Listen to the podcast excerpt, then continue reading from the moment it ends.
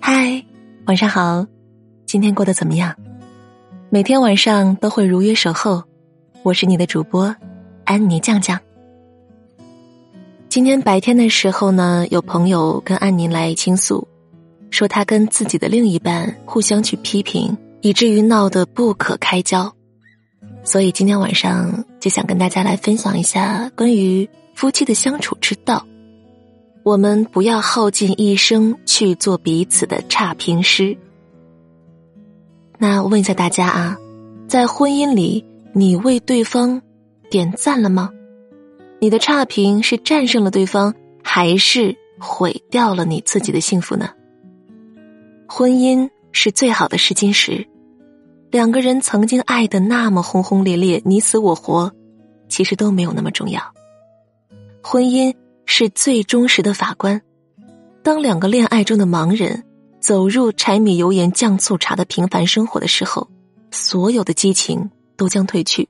时光荏苒，如果还能依旧欣赏对方，依旧觉得一切都是最好的安排，并且依旧可以从对方身上得到学习，并看到自己的不足，互相扶持、陪伴、成长，这个呢，才是婚姻的不二法宝。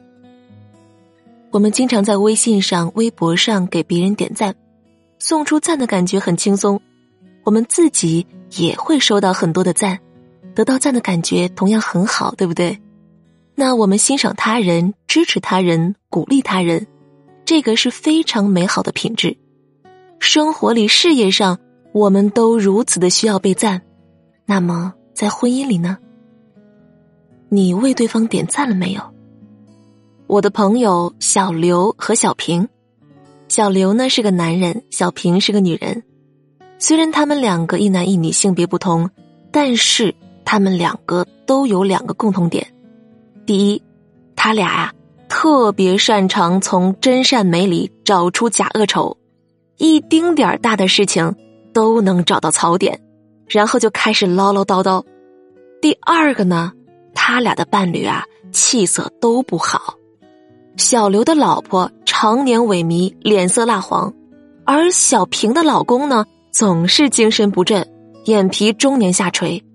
起初啊，我搞不懂原因，直到跟这两对夫妻接触了几次，一切似乎就都清楚了。小刘喜欢叫朋友到家里去吃饭，因为全职主妇小刘太太厨艺了得，西餐和中餐那是各有惊喜。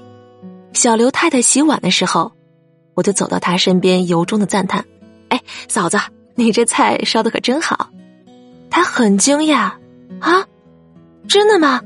普普通通的家常菜，这小刘可从来没有夸过。”我正想补一句：“这个啊，他是身在福中不知福。”只听小刘的声音响彻客厅：“哎呀，这个宝宝的裤子怎么脏了一大块儿？”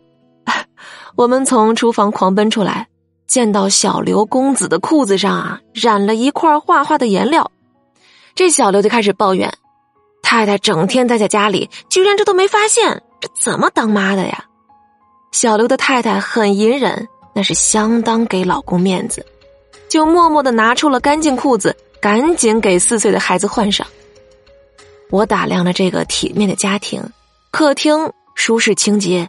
宝宝玩具那是整整齐齐的堆放在储物柜里啊，饭菜又是营养可口，心里不由得赞叹：“唉，这些其实是需要一个女人付出多大的耐心、爱心和精心呢？可是，一条无关痛痒的脏裤子就足以把这一切的优点一笔勾销，换来小刘给出的一个巨大的差评。”这样的日子里，女人怎么会优雅美丽？怎么会精神焕发呢？对不对？安妮想说，多少夫妻在漫长的岁月里，硬生生的毁掉了彼此的优点，变成互相不欣赏、互相打击的对手。在婚姻的竞技场上，用尽全力、耗尽一生的做彼此的差评师，自以为胜利的战胜了对方，实际输掉的。是自己一生的幸福。如果夫妻双方彼此欣赏各自的优点，包容各自的缺点，互相为对方点赞。